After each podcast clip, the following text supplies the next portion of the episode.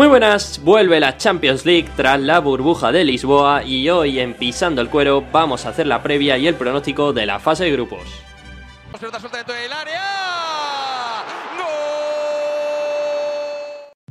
Bienvenidos al canal, hoy vamos a hacer la previa de la Champions League y como no me acompaña de nuevo Rafa. Hola Rafa, ¿qué tal? Hola, muy buena. Y bueno, hoy vamos a hablar de cada grupo y vamos a intentar hacer una predicción de qué equipo nos parece que va a pasar y también vamos a comentar las, las claves de esta competición tan importante y, y, vamos a hacer un análisis de todos los equipos. Si te parece, vamos a comenzar con el grupo A, que está formado por el Atlético Madrid, Bayern de Múnich, RB Leipzig, eh, Salzburg y Lokomotiv de Moscú.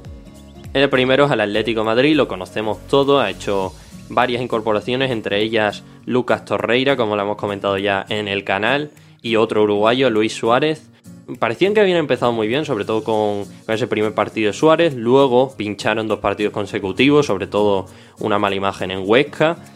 Pero bueno, esta última jornada han vuelto a ganar al Celta de Vigo 0-2. Parece que el equipo va a tener eh, más opciones eh, este año tras los pinchazos de Barça y Madrid. Sí, bueno, es un equipo que todos conocemos ya, que tiene la identidad entrenador, de su entrenador muy marcada, un equipo que va a buscar la efectividad, dejar la puerta a cero y que bueno, pues eso a veces también le pasa, le pasa factura, pero viendo cómo ha empezado la cosa en el, en el campeonato nacional, viendo cómo están los otros equipos de arriba, eh, puede ser que tenga alguna opción y además en este grupo lo tiene muy de cara para pasar.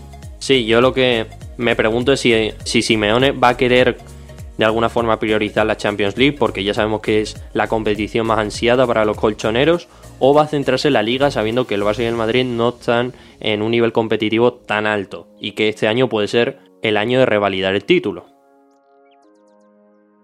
Bueno, eh, al final eh, yo estoy convencido de que lo que más le apetece a la afición y al equipo y a todo el Atlético de Madrid en general es levantar la Champions. Así que mm, no sería raro que se centrara en esta competición, pero está mm, muy difícil viendo el nivel que dan eh, equipos de otras ligas. Sí, el siguiente equipo, ¿qué vamos a decir de ellos? Es el Bayern de Múnich, el actual campeón de la Champions League, con un nivel soberbio.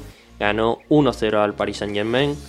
Y bueno, para mí y creo que para la mayoría de gente el mejor equipo que hay ahora mismo en el mundo, una apisonadora, también ganó la Supercopa de Europa y parece a priori que va a ser el máximo favorito a volver a ganar el título, ¿no? Claro, eh, al final es un equipo que, no hace falta hablar mucho de, de, él, ¿no? También lo conocemos todos. El año pasado fue una apisonadora, este año empezó de hecho en liga con un 8 a 0 eh, está a punto de, está a un título de conseguir el, el, y es el favorito para revalidar el título sin ninguna duda. Sí, alguna que otra incorporación interesante, otra un poco más rara y random como la de Chopo Moting, eh, pero aún así el equipo de Flip sigue siendo favorito. El siguiente, el Salzburg. Eh, hay un par de jugadores que tú, que tú conoces y te parecen interesantes, ¿no, Rafa? Sí, son los delanteros africanos, Daka de Zambia y Koita de Mali, 20-21 eh, años, que han empezado bastante bien la temporada a nivel goleador y tiene muy buena pinta, la verdad. Sí, yo también quiero destacar a Soboslai, el húngaro, ya lo vimos con Hungría, ese gol que le metió a Turquía, y es un jugador muy talentoso que parecía que se iba a ir al Milán, pero al final se ha quedado en, en Austria. Sí, es raro porque, desde luego, por calidad que no sea, estoy convencido de que tarde o temprano saldrá porque es interesante que le muestre sus cualidades al mundo en una liga y en un equipo de un nivel superior, sin ninguna duda. Sí. El siguiente es el Lokomotiv de Moscú, que ha quedado segundo en la liga, en la Superliga rusa. Eh, un equipo que no tiene tantas garantías. Eh, destaca Guillermo, el portero que lleva mucho tiempo. Eh, también Manuel Fernández. Smolov, que se ha quedado finalmente.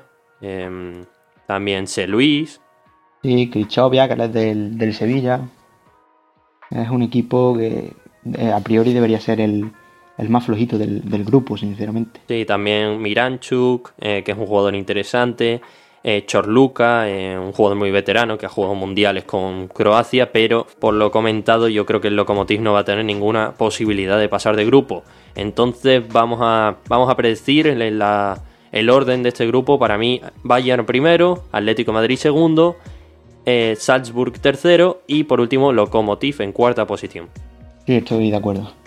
Pasamos al grupo B. Está formado por Borussia Mönchengladbach, Shakhtar Donetsk, Inter de Milán y Real Madrid. El primer equipo, el equipo de Marco Ross, eh, quedó cuarto en Bundesliga, una temporada muy buena en la que empezó incluso siendo líder de la Bundesliga y que sigue, bueno, tiene una delantera bastante interesante, ¿no? Sí, tiene algunos jugadores interesantes como Turán o, Embolo. Es un equipo que tiene un bloque ya eh, sólido, formado de varias temporadas y también el portero, ¿no? Jan, Jan Sommer, el internacional suizo. En esa posición está bien cubierto el equipo alemán. Sí, yo también quiero destacar a Plea o a Stindl, que lleva ya mucho tiempo. Pero yo también.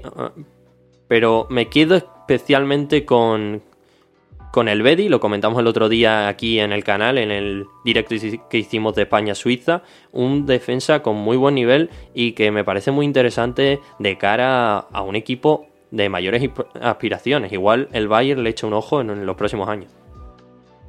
Sí, no me extrañaría. Además, jugando la liga alemana, lo lógico sería que si sigue dando el, nivel eh, que, tiene, pues acabe en el Bayern o en un equipo grande. El segundo equipo es el Shakhtar Donetsk, eh, semifinalista de la Europa League 2019-2020. Eh, y es un equipo que sigue básicamente con el mismo bloque y poco más que comentar. Sí, bueno, un equipo que está repleto de brasileños. El año pasado fue eh, semifinalista de la Europa League, como has dicho. El, portero Piatov, el, histórico portero ucraniano, y su volador Junior Moraes, 26-27 goles la, temporada pasada, pero en este grupo no lo va a tener nada fácil. Sí, un Piatov que es en Europa el jugador que más tiempo lleva en un club consecutivo, eh, por delante de Messi, por ejemplo. Y también hay otros jugadores como Ismailov, como Konoplianko, que no está jugando de titular, eh, Marlos, Tyson, jugadores ya míticos en este club. Y bueno, veremos cómo evoluciona el conjunto ucraniano. Pasamos al siguiente, que es el, el Inter de Milán, el Inter de Conte, que precisamente venció al Shakhtar Donetsk en la Europa League y perdió en la final contra el Sevilla, eh, que se ha incorporado, o sea, ha fichado muy bien, ¿no? Sí, eh, al final ha mantenido eh, el, bloque del año pasado más o menos y se ha incorporado con gente muy interesante como Arturo Vidal o Akraf Hakimi, que sin duda alguna con, jugando contra centrales va a tener libertad total para irse al ataque. La verdad es que ha tenido refuerzos muy interesantes, Colaro también. Sí, no solo han mantenido a Romelu Lukaku y a, y a Lautaro, sino que no se han ido nadie y han recuperado a Iván Perisic, han mantenido en propiedad a Alexis Sánchez, han fichado a Arturo Vidal, como has comentado. Eh, me parece un equipo que tiene muchísimo fondo de armario e incluso puede aspirar a al Scudetto, porque este año no veo tan, tan bien a Atalanta o a Lazio. Sí, es el, el objetivo. Yo creo que después de estar varios años metiéndose ahí arriba poco a poco. Ya este año querrán dar, dar el golpe y también intentar llegar lo más lejos posible en la Champions. Sí, me parece curioso que al final Diego Godín, que llegó el año pasado como un fichaje estrella, se fue cayendo poco a poco y finalmente se ha ido al Cagliari.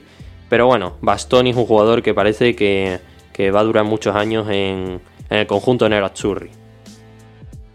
Sí, se dice que, que Conte se acercó a, a Godín en un entrenamiento y le dijo, Diego, eres muy bueno, eres un gran profesional, pero no eres lo que, lo que busco. Y bueno, Bastoni está, está dando eh, un gran rendimiento, nos lo demostró el año pasado y tiene central para muchos, muchos años el Inter.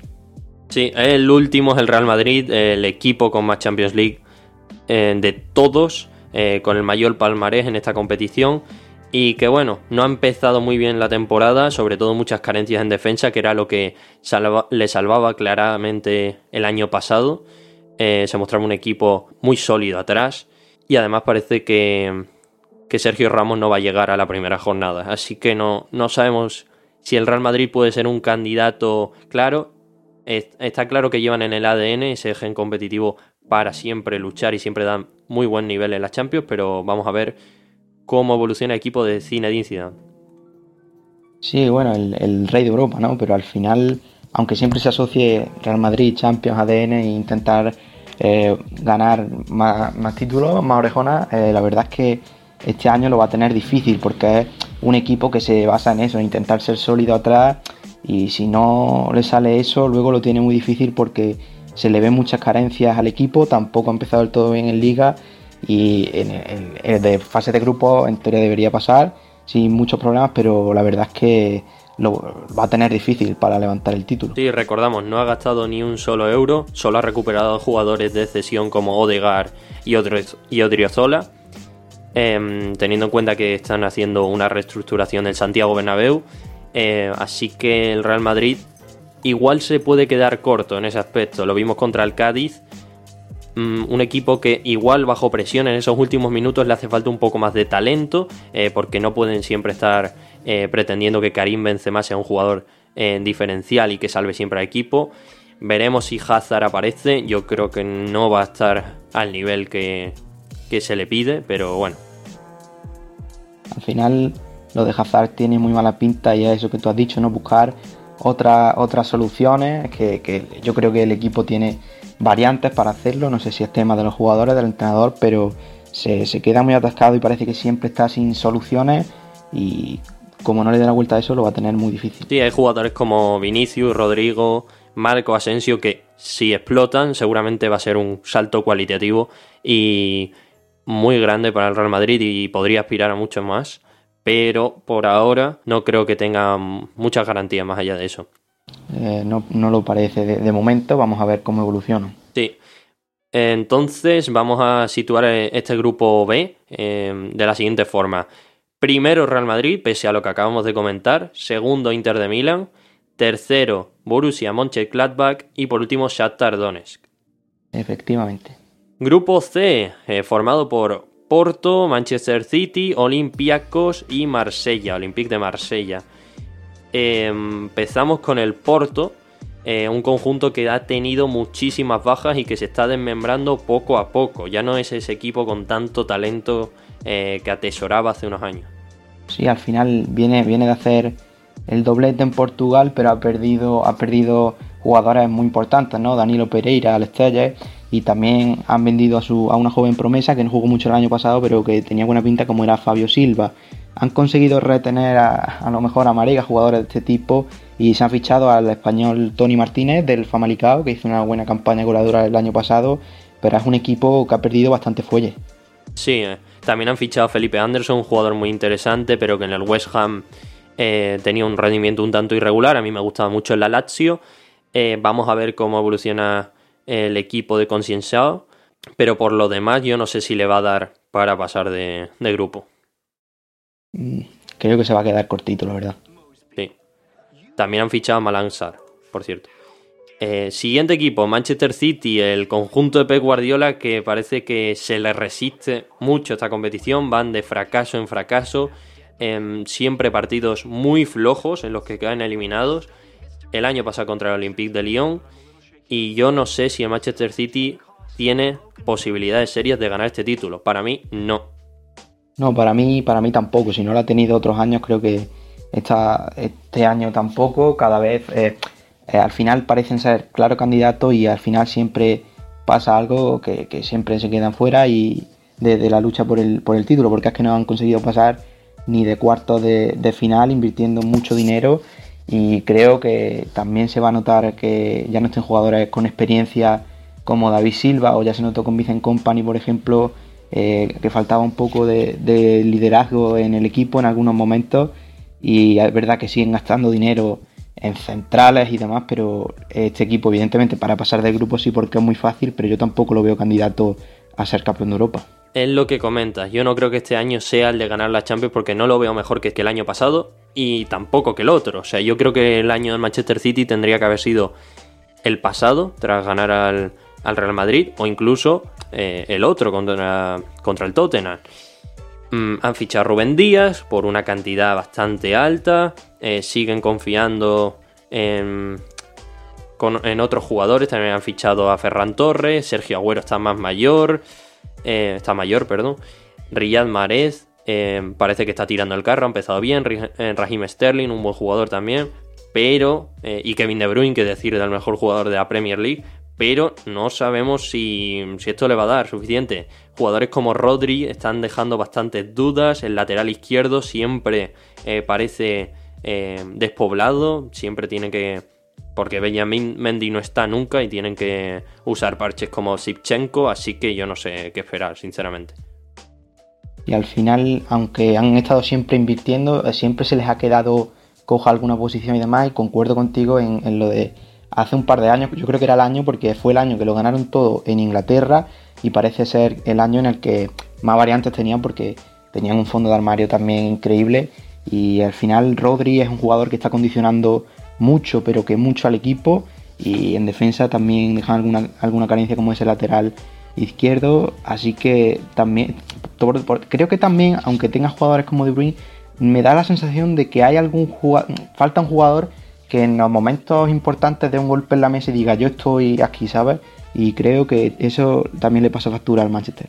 Sí, yo creo que le hace falta un delantero más. Y no estoy retirando a Agüero, pero es que Agüero no puede seguir marcando 25 o 30 goles todas las temporadas eh, a medida que los años pasan. Así que, bueno, vamos a pasar al siguiente, el Olympiacos griego, que vuelve a esta Champions, ya, ya estuvo el año pasado, eh, con, el principal ariete que es el Arabi, un jugador que, estuvo en la Liga Española en el Granada y que sigue metiendo goles.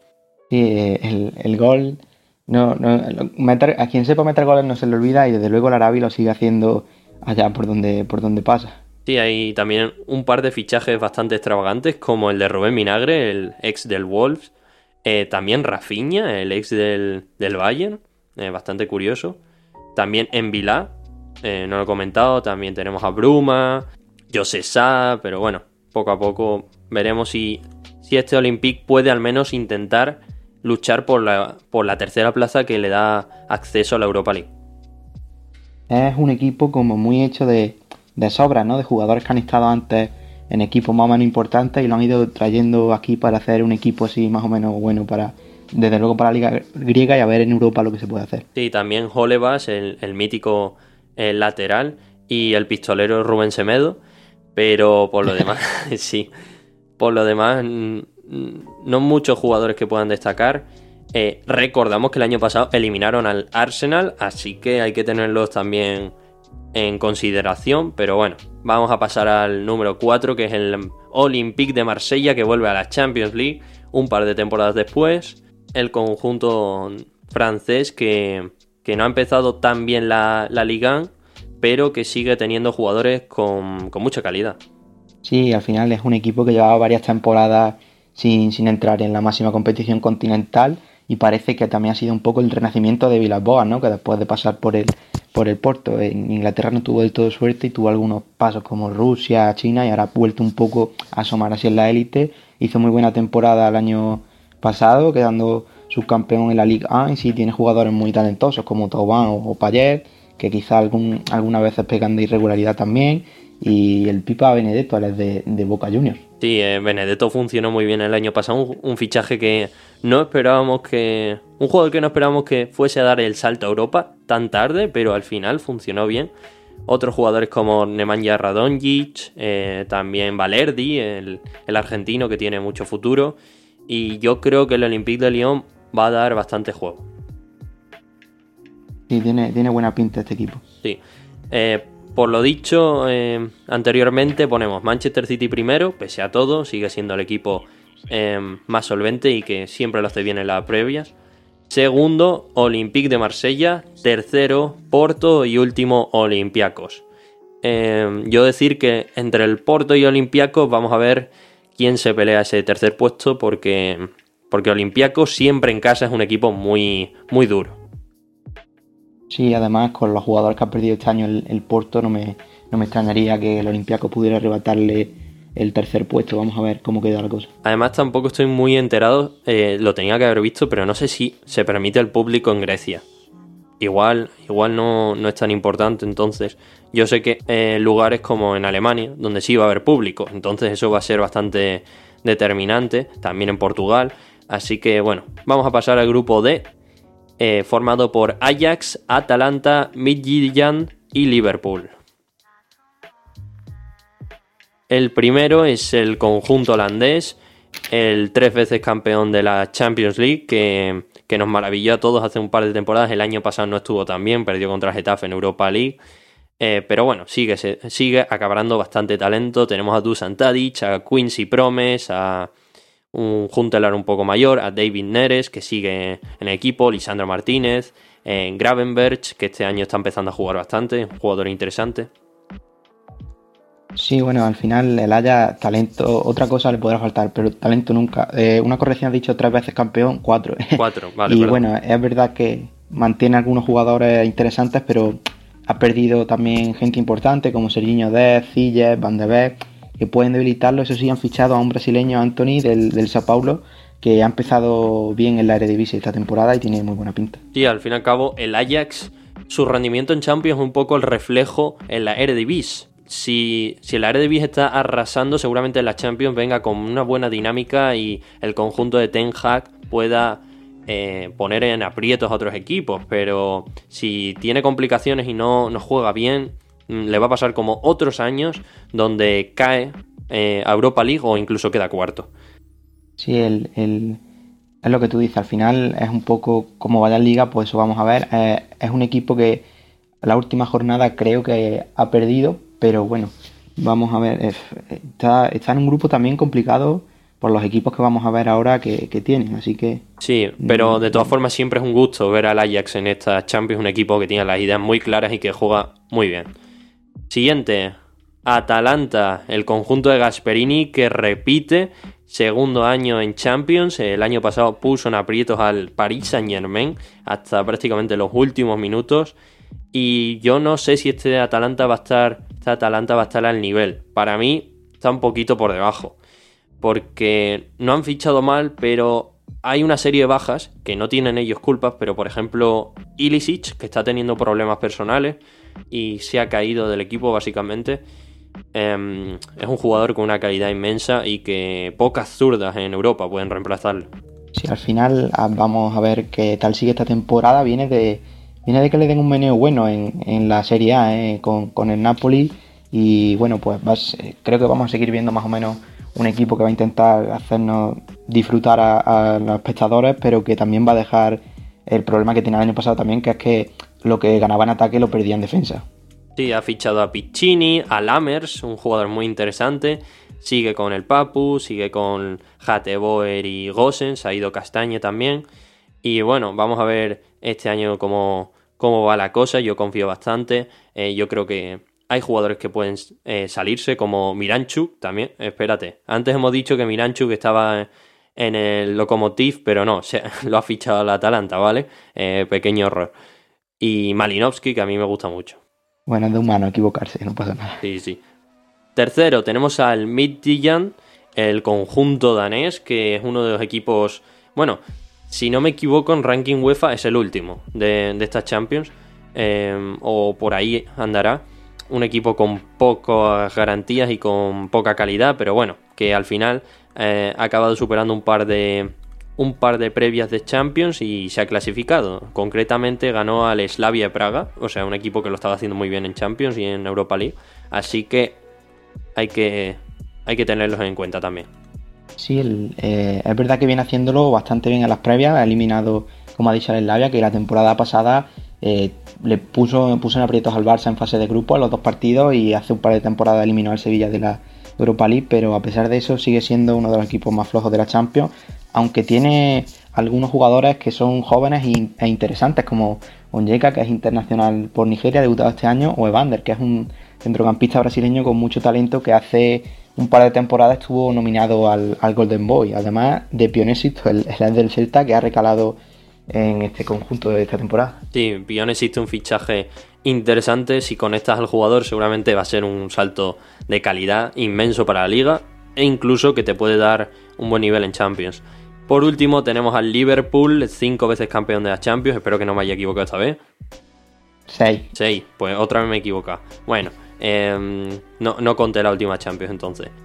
parece que los equipos grandes no han empezado con buen pie. Eh, el otro día pincharon en el derby de Riverside de, de Liverpool y sobre todo se van con una baja muy, muy importante, porque Bill Van Dijk no va a jugar en todo el año.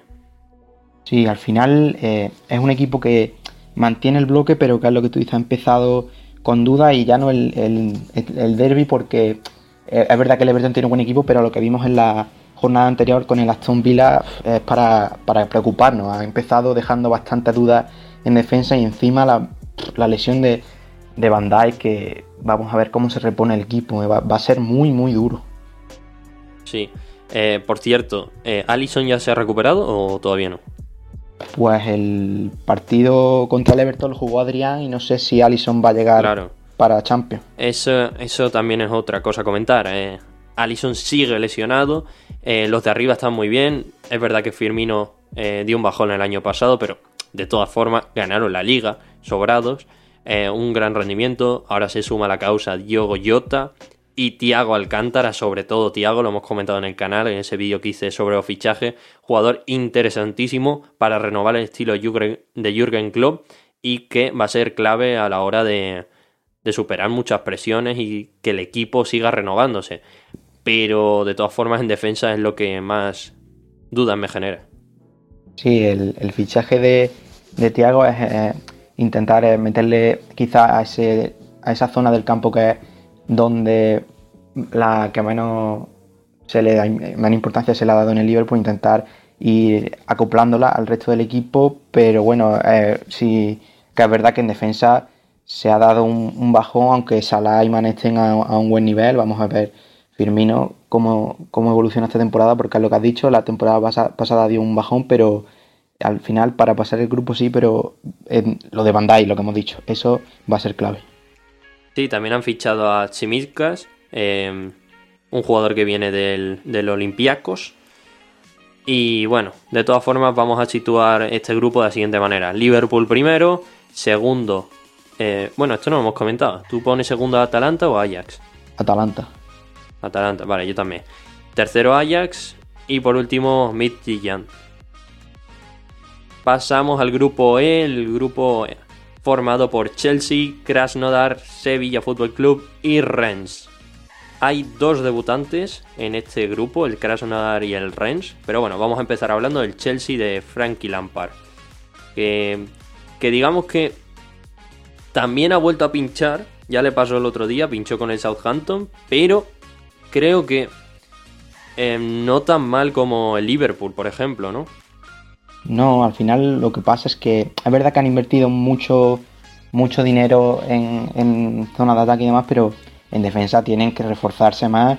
Y bueno, al final han fichado al, a Eduard Mendy portero, pero se ha lesionado y, y Kepa ha vuelto a jugar y sigue teniendo dudas, pero el equipo pinta bien. Lo que pasa es que tiene es un equipo que está por hacer, evidentemente. Sí, es un equipo que ha empezado la casa por el tejado, por decirlo así. Muchas carencias atrás Kepa inseguro, aunque tiene está jugando porque no hay otro, básicamente. En defensa me genera muchísimas dudas. El año pasado parecía que Tomori era la revelación, luego no cuenta. Rudiger es un jugador, ah, bueno, normalito. Aspilicueta es un muy buen, eh, muy buen defensa. Lo que pasa es que él prefiere jugar en defensa de 3. Christensen y Zouma me generan bastantes dudas. Eh, los laterales eh, se han reforzado muy bien con Chilwell. Em, y sobre todo arriba Kai Havertz, Ziyech y Timo Werner. Y al final esa, zona sin duda alguna no va a tener problemas porque han fichado a uno de, los mejores goleadores de, Europa, un jugador también como Kai Havertz que es muy talentoso, que tiene gol, que es una de las mayores promesas que hay ahora mismo y además de Ben Chilwell en el lateral, pero es lo que decimos, al final central es lo que hace falta, porque Thiago Silva quizás sirva como parche, pero acaba de cumplir 36 años y en su debut con el Web Bromi dejó también duda y eso es quizás lo que le falte, pero bueno, vamos, eh, vamos a ver para pasar el grupo si le dará. Yo lo que no entiendo ha sido lo de Malang. ¿Por qué no se ha quedado? Se ha ido al Rennes al final. Eh, yo creo que es un jugador que podía haber aportado, ¿no? Sí, en principio sí, pero por lo que, por lo que parece, el Chelsea quería que siguiera, en otro, eh, siguiera formándose más en otros equipos para que llegara con más experiencia al, al Chelsea, pero yo no hubiera entendido en otra situación si tuvieras cubierta la posición, la posición y quisiera buscar un jugador de futuro, pero es que precisamente no está la defensa de, del Chelsea para hacer este tipo de, cosas. Sí, he dicho que, que se ha ido al Rennes, mentira, se ha ido al, Porto, que lo hemos dicho antes. Eh, siguiente equipo, el Krasnodar, que debuta, un, un, conjunto muy rápido, que juega muy rápido a la contra, muy intenso, muy ofensivo, y con jugadores como Markus Berg, el sueco, también Klason, otro sueco, Igor Smolnikov, el típico lateral ruso, Remi Vela, Ari que no está jugando mucho, Suleimanov, Shapi Suleimanov que a mí me gusta mucho. Y es un equipo que en casa también te, molesta bastante tenerlo, y, pero bueno, al final eh, creo que eh, sigue siendo a pesar de eso el equipo más flojo del, grupo, pero cuidado con el Cranodar que puede rascar puntos. ¿eh? Sí, sí, recordamos que al Sevilla le ganó Em, hace unas temporadas en Europa League. Así que cuidado con el Krasnodar, que tiene un campo además muy bonito. Y eh, recordemos que Lopetegui fue destituido como entrenador en Krasnodar, de seleccionador español, mejor dicho. Y así no fue. Siguiente, el Sevilla Fútbol Club, el vigente campeón de Europa League y subcampeón de la Supercopa de Europa, eh, que acaba de perder su racha de 18 partidos seguidos ganando, bueno, sin perder en, en Liga en un partido convulso en Granada. Eh, y que bueno, parecía que el Sevilla había empezado bastante bien. Ese partido generó bastantes dudas, pero bueno, yo creo que es un partido eh, que no refleja la, tendencia del Sevilla. Y un Sevilla que tampoco se ha reforzado mucho, pero que continúa con el bloque. Sí, al final eh, por un partido, tampoco un partido malo lo tiene cualquiera, ¿no? Pero confiamos mucho en, este Sevilla, tiene muy buena pinta, mantiene el, el bloque, tiene un pedazo de entrenador y quizás lo que le falte sea un 9 más goleador, ¿no? Porque De Jong nunca ha acabado de tener ese papel que tenía en el PSV y Carlos Fernández, por ejemplo, es otro, otro tipo de 9, ¿no? Para jugar más de espaldas, para asociarse, así que quizás eso sea lo que le falta un poco, pero es un equipo que tiene muy buena pinta. Sí, han llegado Carlos Fernández desde de Sion, también Oscar Rodríguez, Usama Idrisi, que no ha debutado todavía, vamos a ver cómo juega el marroquí y Carlos Acuña también, Marcos Acuña, perdón, Reykich, eh, Bono se ha quedado en propiedad. Eh, a mí, sin embargo, la delantera me parece que está bien cubierta porque son jugadores muy complementarios. En Nesiri se puede utilizar para un perfil más diferente, para jugar a la contra, salir tras el repliegue. Eh, pero es verdad que si no tenemos a Lucas o Campos tan inspirado como el año pasado, igual en Sevilla le va a faltar gol. A ver en ese aspecto qué puede aportar Idrisi. tampoco he comentado que Iván Rakitic, otro fichaje muy interesante, pero sin embargo a mí donde más me genera dudas es en la central, no porque digo Carlos y Cundé no estén al nivel, que lo están de sobra, sino a la hora de, de haber bajas, porque lo estamos viendo. Eh, Cundé baja por coronavirus y tiene que entrar Sergi Gómez eh, o Reikic, me parece que baja muchísimo el nivel. Sí, al final, eh, ahí está claro que cuando sean los titulares no hay problema por el rendimiento que dieron la temporada pasada espectacular Diego Carlos y sobre todo Cundé, que está habiendo mucho debate porque sigue siendo con la sub-21, están pidiendo que vaya con la absoluta, pero bueno, al final es eso, ¿no? Lo que has dicho, no tienen, a ver, mm, digamos de garantía, no sé si decirlo, pero no tienen un suplente que quizás cumpla con las expectativas porque es que está muy alto el nivel que dan estos, el rendimiento de estos dos centrales. Sí, el lateral izquierdo también, Marcos Acuña me gusta, pero tampoco es un lateral un poco diferente, no es eh, Reguilón, es un jugador diferente, todavía no se ha adaptado. Em, el otro día estaba prácticamente lesionado. Sergio Escudero a mí no me gusta, sinceramente, me parece que es un jugador que no es nivel champion y no sé si Europa League. Em, así que me parece que el lateral izquierdo también está un poco cojo, eh, sobre todo por el tema Escudero. Vamos a ver si siguen al mismo nivel Fernando, parece que sí. Como siga con el mismo, como en Sevilla mantenga ese triángulo defensivo, puede aspirar a muchísimo, incluso a, a pelear por la liga, pero bueno, vamos a ver cómo juegan sobre todo los hombres de arriba. Sí, es lo que dice, ese, triángulo es lo más importante. Luego, con respecto al lateral izquierdo, Cuña es un buen lateral, lo que pasa es que no se parece nada a Reguilón, así que vamos a ver qué tal se adapta. Pero por lo demás, el Sevilla a priori eh, tiene pinta de que lo puede hacer muy bien en esta, en esta Champions. Sí, pasamos al Rennes, eh, otro equipo que debuta. El año pasado jugó muy bien en, la liga, quedando tercero y clasificándose de forma directa. Y que bueno, tiene un jugador muy talentoso como es Eduardo Camavinga, que además se queda otra temporada más. También otros como Niang, Gensonsi, Del Castillo. Em, se ha ido el portero al Chelsea. Eh, pero, pero bueno, creo que es un, conjunto eh, muy representativo de lo que es la liga. Mucho talento y eh, jugadores muy jóvenes. Al final es un equipo que es muy bueno, tiene un, un Enzonzi que parece haber renacido. Tras salir del Sevilla parecía que estaba prácticamente acabado y ha vuelto y lo está haciendo bien. Eh, Camavinga, que es un talento impresionante, que está sonando ya para grandes equipos. Luego los otros jugadores, eh, arriba tiene también el Castillo, Niam, jugadores, como te has dicho, la liga muy talentoso y el equipo eh, tiene, tiene buena pinta. Sí, a mí este equipo me parece muy curioso y tengo, ganas, tengo muchas ganas de verlo. Porque mm, es que ver a, ver a Eduardo Camavinga es eh, un deleite completo. Es un jugador con muchísimo talento que ahora no está jugando tan atrás, se está desplegando un poco, se está eh, soltando. Metió un gol muy, muy bonito haciendo unas bicicletas en las primeras jornadas de, la Liga y vamos a ver cómo se desenvuelve el pivote francés. Solo hay que ver el, debut que tuvo, que se comió él solo al, campo del, al centro del campo el PSG prácticamente.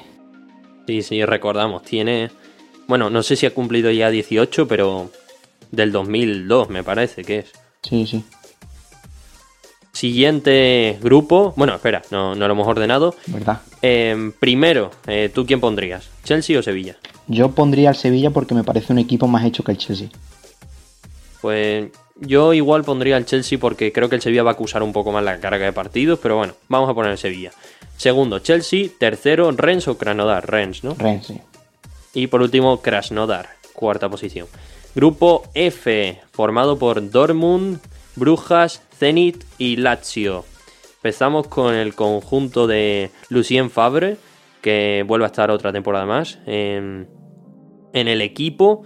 Y que, bueno, eh, ya sabemos lo que es el Dortmund. jugadores con muchísimo talento, pero alguna que otra carencia atrás y y que hay algunas fases de campeonato que muestran irregularidades, pero este año van a tener a Haaland toda la temporada, eso parece. Sí, al final han mantenido tanto a Jadon Sancho como a Haaland, que es lo más importante. Eh, Reina está empezando a cobrar también mucho protagonismo, el hijo del mítico jugador estadounidense, y lo que dice, carencia defensiva siempre, que es lo que le pasa factura todos los años, porque parecen arrancar a muy buen nivel y luego por unas cosas por otras se descuelgan y el Bayern siempre acaba ganando. Y una baja que es sensible, aunque haya llegado Menier, es la de Akra, sin ninguna duda. Sí, eh, vemos veremos cómo se cubre ese lateral derecho. Ha llegado Meunier, pero por ahora no es el mismo jugador, no es un jugador eh, que pise tanto el área, con tanta presencia ofensiva, pero bueno, de todas formas eso lo pueden compensar con jugadores de la talla de Hazard, eh, Sancho, Haaland, mismamente Brandt también se ha, traído a Reinier. Vamos a ver cómo, cómo se desenvuelve este talento brasileño. Y, a mí un jugador que también me gusta mucho, que es Bitzel, que sigue otra temporada más. Sí, al final eh, lo de Reinier de momento no empezó jugando mucho, pero son dos temporadas creo la decisión.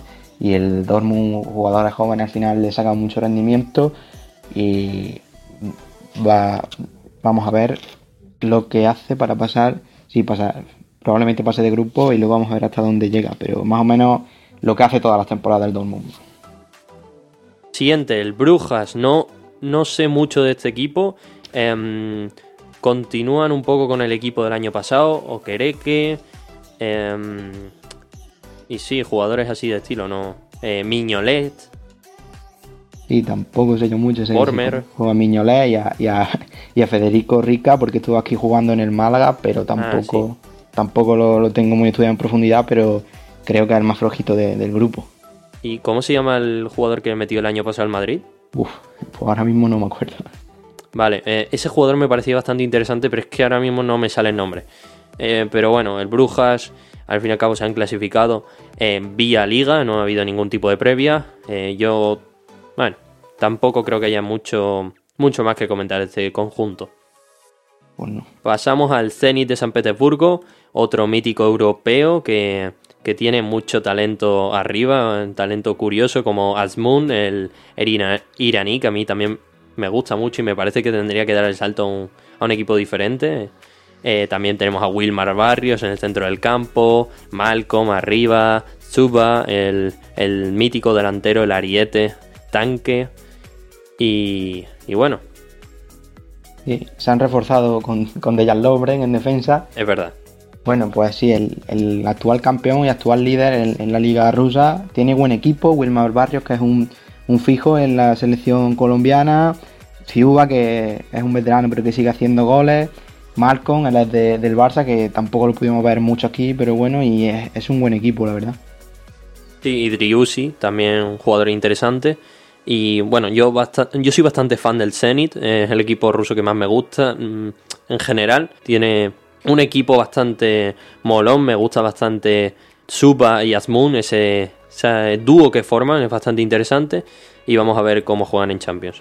Y al final es un equipo siempre muy, muy molón de ver, así como te has dicho, en su época con, con Hull, con aquellos trayazos que metía y es un equipo mítico, ¿no? Sí. Vamos a pasar por último a la Lazio de Simone Inzaghi que vuelve, si no me equivoco, 11 temporadas después a las Champions bastantes años después, una temporada muy buena el año pasado, aunque se cayeron completamente y esta temporada han empezado bastante mal. Sí, es una pena porque el año pasado le estaban plantando cara a la Juve, no sé si estaban a dos puntos o algo así, y después del confinamiento a uno, sí. se vino abajo, sí, sí, muy cerquita. Tienen a eh, un gran entrenador, como lo ha demostrado ser Simón Inzaghi con todo lo que ha hecho, ha ganado varios títulos, ha vuelto a meter el equipo en Champions eh, bota de oro, inmóviles, eh, muy, mucho talento. En el centro del campo tiene a Milinkovic Xavi, a Luis Alberto, pero es verdad que el equipo no ha tenido un buen inicio de, temporada. Sí, además los fichajes, hay algunos que me gustan mucho, como el de Escalante. Yo hice un proyecto de Agazio y le metí ahí. Pero Andreas Pereira, por ejemplo, es un jugador que en el, en el Manchester United tampoco tenía mucha presencia. En el Valencia nos dejó muy fríos. Yo creo que este jugador puede salir o muy bien o puede salir muy mal. Pero yo creo que como no le mime mucho Simon Inzaghi, no, no va a encajar en este, en este equipo. En ese aspecto me acuerdo que me, lo comentó un suscriptor por los comentarios. No, no tengo muchas esperanzas en Andrés Pereira. Me parece que Rafinha hubiese sido un fichaje muchísimo mejor. Sí, estoy de acuerdo. A mí también me deja bastante frío Andrés Pereira. Nunca me ha, acabado de, convencer. Vamos a ver qué tal encaja. Lo bueno es que se queda otra temporada más Luis Alberto y sobre todo Sergei Milenkovic Savic. Y arriba, que está bastante bien cubierta la cuota de gol con Chiro Immobile, acompañado de Joaquín Correa y Felipe Caicedo. Y ahora que ha llegado Muriki, de, el jugador kosovar, eh, bastante interesante. Aunque ahora Chiro está sancionado para para la Serie A. Pero bueno, vamos, vamos a ver em, cómo se desarrolla el conjunto lacial. Lo que me parece es que dependen demasiado del gol de Chiro Inmóvil, porque se notó el otro día. Perdieron 3-0 contra Sandoria, porque Chiro Inmóvil no estaba y los, delanteros arriba no generaron mucho. Totalmente de acuerdo, es un equipo que, vive mucho del gol de, Inmóvil. Bueno, pues vamos a de alguna forma ordenar este grupo F. Primero, eh, Borussia Dortmund. Segundo, ponemos a Lazio, ¿no? O a Zenit. En principio debería de ser la, Lazio, es verdad que Sí, vamos a ver si no acusa mucho la carga de partidos porque el año pasado mismamente Europa League no pasaron. Pues fue horrorosa la fase Es una plantilla que, me parece muy corta en algunos aspectos, por ejemplo los carrileros no tienen muchos, eh, Lazari me encanta, pero es que no hay mucho más. Pero bueno, vamos a poner a la Lazio segunda, tercero a Zenit y por último al Brujas. Grupo F, formado por Fútbol Club Barcelona, Dinamo de Kiev, Ferencváros y Juventus. Empezamos con el Fútbol Club Barcelona, el conjunto que mejor conocemos, que ha vuelto a pinchar contra el Getafe. Parecía que Kuman había metido a su equipo en una buena dinámica, una reestructuración bastante seria. Se ha ido Luis Suárez, han ido jugadores importantes y se está apostando por perlas eh, de la talla de Pedri y Ansu Fati. Em, vamos a ver qué le, eh, le depara a este Fútbol Club Barcelona esta temporada, porque hay jugadores que tampoco están encontrando su, sitio, especialmente Antoine Griezmann, que vuelve a, decepcionar. Y vamos a ver si hay otros que dan el paso, un paso al frente, como Frenkie de Jong e incluso Miran Pjanic, que ahora está siendo suplente. Por cierto, me está gustando mucho Coutinho. Sí, bueno, el, el Barça al final acaba de empezar un proyecto nuevo, con entrenador nuevo. Es verdad que ayer cambió el esquema, pero estaba empezó a jugar en los primeros partidos con un 4-2-3-1. había empezó bien en los primeros partidos, pero vi, una cosa que nos suele pasar aquí mucho, que es que en cuanto se ven un par de partidos buenos, hay mucha euforia y hay que tener en cuenta que esto acaba de empezar y que no van a ser todos los partidos malos ni todos buenos, irán viendo eh, distintas versiones, pero al Barça todavía le falta por hacerse. Es verdad que Coutinho ha vuelto bastante bien de, esa cesión y luego tiene jugadores como Pedri que por lo que hemos podido ver eh, en la, internacional con, la sub-21 lo ha estado haciendo bastante bien y quizás sea el que mejor sensaciones, de los que mejores sensaciones, si no el mejor dejó contra el Getafe, pero es verdad que bueno, y por supuesto Ansu Fati, ¿no? que voy a decir de él, pero es verdad que hay jugadores como Griezmann que parece que sigue sin, sin encontrar el encaje por, por ninguna parte. Y bueno, pues Dembélé, que es que yo tampoco tengo ya mucha esperanza puesta en él, aunque hay gente que sigue. Pues. sí. Yo, yo, la verdad que tengo bastantes esperanzas en Dembélé. No sé si para el Barça, pero es que es un jugador ambidiestro y con muchísima calidad. Pero eh, bueno, no sabemos si va a triunfar al final.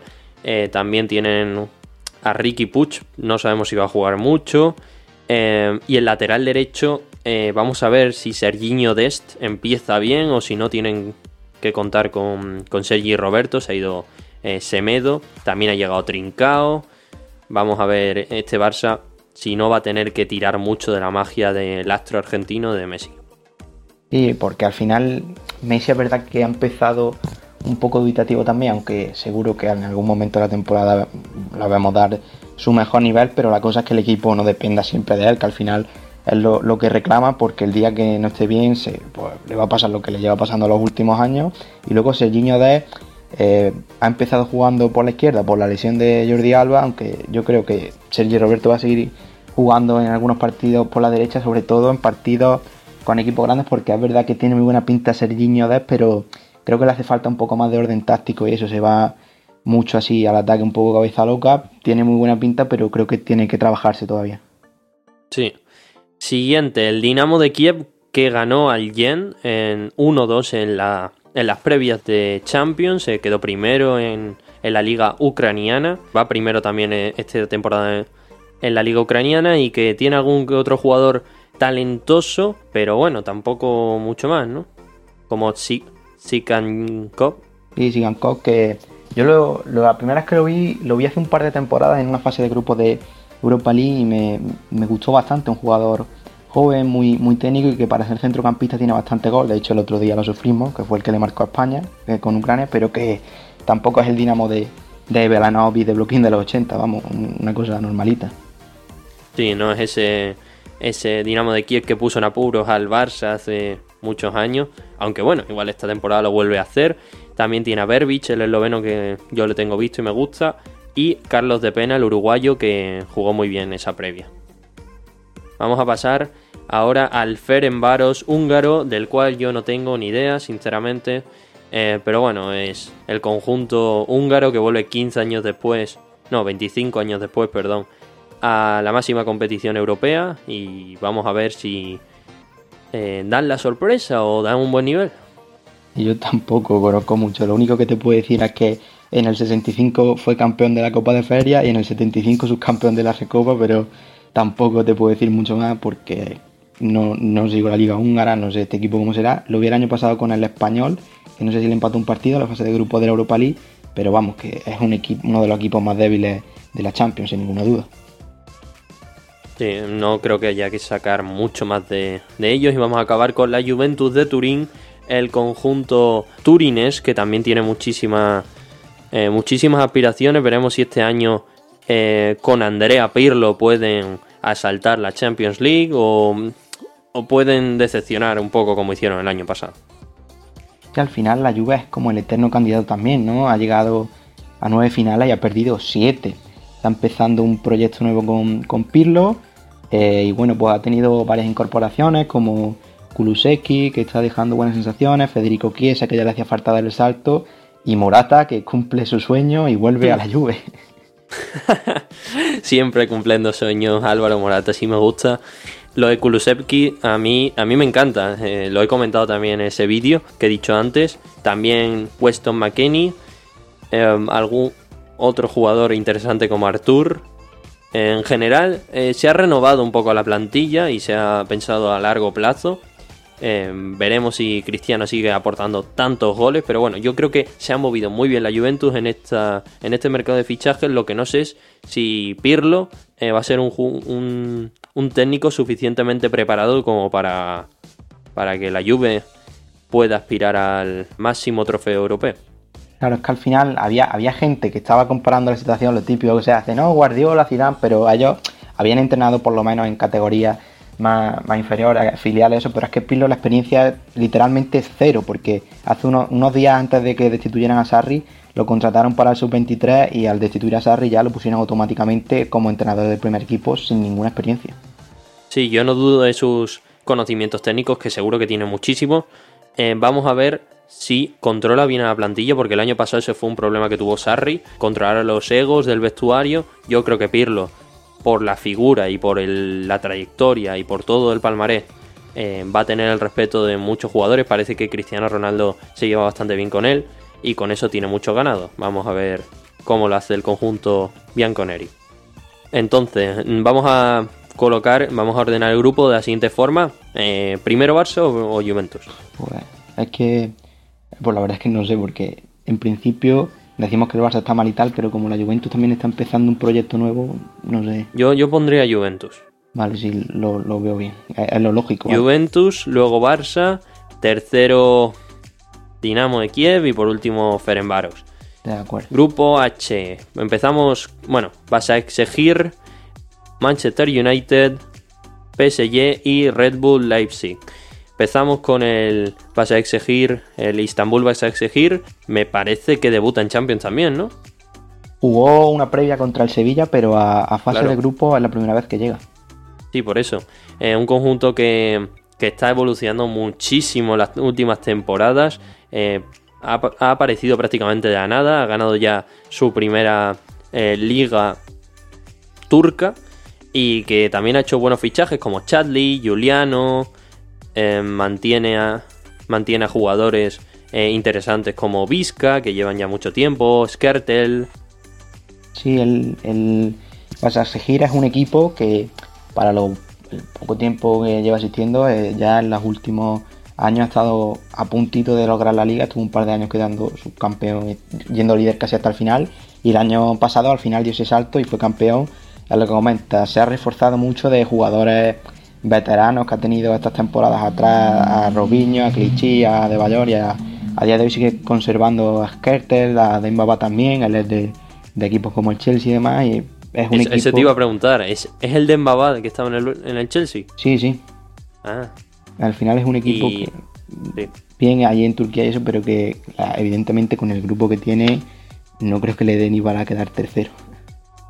Y además un conjunto que lo tiene que estar haciendo muy bien para superar a Galatasaray, eh, a Besiktas y a Fenerbahce, porque este equipo no tiene tanta masa social ni tantos aficionados, entonces en ese aspecto juegan a contracorriente. También un jugador muy interesante es Kankabechi, que, que Monchi le tenía echado un ojo y que parecía que en Sevilla iba a ir a por él, pero al finalmente se va a quedar en Turquía. Sí, es un equipo que está trabajando bien porque es lo que dicen, en Estambul con esa, con esa pasión que se vive siempre a los campos turcos, como podemos ver, ¿no? Y al final estar en una ciudad donde están los equipos más grandes del país, sin ninguna duda, lo está haciendo, lo está haciendo muy bien el Basaksehir. Pasamos al Manchester United de Ole Gunnar Solskjaer, que ha empezado bastante, bastante mal esta Premier League esta temporada. Tras caer contra el Sevilla, parece que no han vuelto a buen nivel, pero han hecho buenas incorporaciones como Edinson Cavani y Alex Telles y Donny Van de Beek, que lo comenté en el canal. Efectivamente, al final el, United eh, sorprendió, yo creo que sorprendió a todos la temporada pasada con el final que hizo porque se colocó tercero, no sabíamos ni si le iba a dar para Champions, al final se metió ahí tercero, pero es verdad que ha empezado con algunos problemas, ¿no?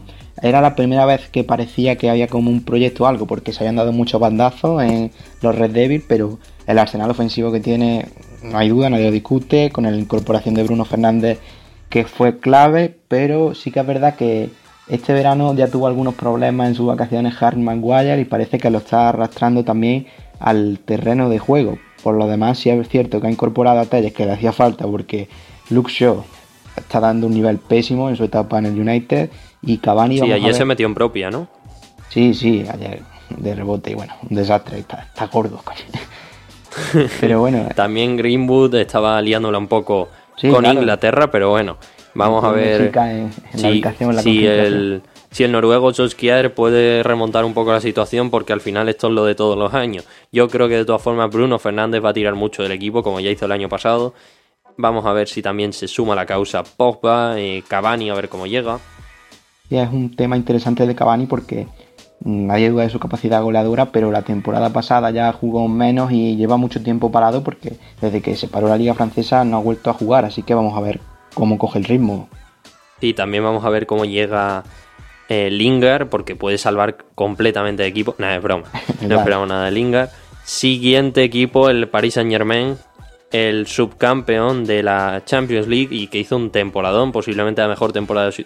Bueno, no sé si decir la mejor temporada de su historia el año pasado? Puede ser, ahí. Sí, al final ha habido otras que ha tenido algún título europeo, la, Recopa en los 90 y demás, pero ganándolo todo a nivel nacional, que lo, hace todos los años prácticamente, y llegando a finales de Champions, sí, puede ser la, mejor temporada de, su historia. Al final es que tiene 50 años el PSG, tampoco. Sí. Vamos a ver cómo tira el carro Kylian Mbappé y Neymar Jr., que ha empezado muy, muy bien eh, esta liga. Eh, también ha llegado Moise King, un fichaje bastante random para mí, eh, teniendo en cuenta que venía del Everton a bastante mal nivel. También Rafinha ha empezado tremendamente bien, fichaje a coste cero y muchísimo talento. O sea, Pablo Sarabia, Julian Draxler, aunque a mí no me gusta mucho, Leandro Paredes, Ander Herrera, bueno, Ángel Di María. Sí, sí, precisamente lo que se le pedía al PSG cuando hacía fichajes meteórico era eso, que construyera un poco más equipo, porque si fichas estrellas pero no haces equipo no te sirve. Ya lo hizo muy bien el año pasado con incorporaciones que le sirvieron para fondo de armario, además de eh, cubrir la portería con Keylor Nava y este año sigue reforzándose con jugadores como Rafinha, pero es verdad que lo de Moise es muy raro porque es un jugador que en la Juve dejó bastante buenas sensaciones, incluso renovó y luego lo traspasaron por, no me acuerdo la cifra, pero seguro que una cantidad alta siendo Premier al Everton y ha dejado unas sensaciones malísimas, así que vamos a ver qué tal lo hace, pero Rafinha sí ha empezado bastante bien, hizo el otro día muy buen partido y dio una asistencia espectacular a Kylian Mbappé. Moise fueron en torno a los 20, 27 millones de euros por ahí, fue bastante alta. Y es lo que comentas, la temporada pasada hicieron muy buenas incorporaciones, hicieron equipo, eh, hicieron un, eh, un, mercado de fichajes bastante sensato, eh, puliendo algunas zonas del campo donde tenían carencias. y este año es que también se han reforzado muy bien. Danilo Pereira, otro que no hemos comentado, en buen pivote. Vamos a ver cómo, cómo suple. Bueno, yo creo que, que, es un jugador que va a ser suplente de Gueye, pero bueno, un perfil parecido. Y este Paris Saint Germain, la verdad, que me da bastante buenas sensaciones. No me parece el Paris Saint Germain del jeque de hace unos años. No, ahora que creo que van por buen camino, que ya han sido subcampeones de Europa. Y creo que deben seguir por donde van, porque eh, tarde o temprano a lo mejor acaban siendo campeones de Europa, que es el gran objetivo del PSG todos los años acabamos con el Red Bull Leipzig, otro equipo que lo hizo muy bien la temporada pasada y que precisamente perdió contra el Paris Saint-Germain, pero era la primera vez que pasaban de fase de grupos y era la primera vez que llegaban a tan lejos, a semis. Eh, ganaron, recordamos, al Tottenham y al Atlético de Madrid. Eh, un equipo que ha perdido sobre todo a su máximo goleador, a Timo Werner, y eso lo van a notar mucho. Eh, se han traído al, al coreano, a ver si lo pronuncio bien, Hee Chang Kwan, que desde el Salzburg, ¿no? Si no me equivoco. Sí. Y que parece que va a cubrir bastante bien esa cuota de goles, aunque igual al dar el salto a, Champions lo van a notar. También está, como siempre, Paulsen, se quedan, bueno, han traído a Justin Kluber, jugador interesante y que pega mucho con, con el estilo de la factoría Red Bull. Y bueno, siguen teniendo a, a grandísimos baluartes como Dayodu Pamecano, eh, Kalm, Savitzer, Fosberg, Gulasi. Sí, es un equipo que eh, para llevar lo que lleva en primera, que creo que esta es su quinta temporada, lo, está haciendo muy bien, ha sido ha, estado peleando por la Bundesliga, ha sido semifinalista champion la temporada pasada. Es cierto que ha perdido a Timo Werner, pero bueno, mantiene el bloque, ha hecho alguna incorporación interesante como la de Justin Kluivert, que pega bastante con el, la forma de trabajar de la factoría Red Bull, como has dicho, o como la del coreano, que no voy a pronunciar el nombre para no hacer el ridículo. Y bueno, otra incorporación interesante es la de Alexander Sorjo, que eh, es el compañero de Haaland en la delantera de la selección noruega, 24 años, y que la temporada pasada fue máximo goleador en el Trabzonspor, en la liga turca. Eh, no acuerdo la cifra, creo que son 24 goles y fue subcampeón. Vamos a ver qué tal se adapta Leipzig. Sí, Haidara también ha empezado muy bien, incluso jugando de carrilero. Eh, Tyler Adams nos gusta mucho, Leimer también, y Angeliño que se queda en propiedad. Muy importante lo de Angeliño. Sí. Bueno, como siempre, el conjunto de, de Nagelsmann va a seguir evolucionando y me parece que, que, lo va a hacer muy bien. Lo que pasa es que este es el grupo de la muerte para mí. Así que a ver cómo lo colocamos. Primero, Paris Saint Germain, eso está claro. Ahora bien, o Manchester United o, Leipzig. Eh, tengo dudas, la verdad, porque es un poco el, al final el United en principio debería de pasar y demás, pero es que tal y como ha empezado la temporada y viendo que el Leipzig sigue manteniendo el bloque y demás, creo que va a estar disputada la segunda plaza. No Yo apostaría por el Leipzig, te lo digo así. Vamos a arriesgarnos Perfecto, en, alguna. Leipzig segundo, Manchester United tercero y por último va a seguir, aunque me parece que, lo van a hacer muy bien esta temporada. Pues bueno, poco más que comentar. ¿Se te ha quedado algo en el tintero, Rafa? Mm, que yo recuerde, ¿no?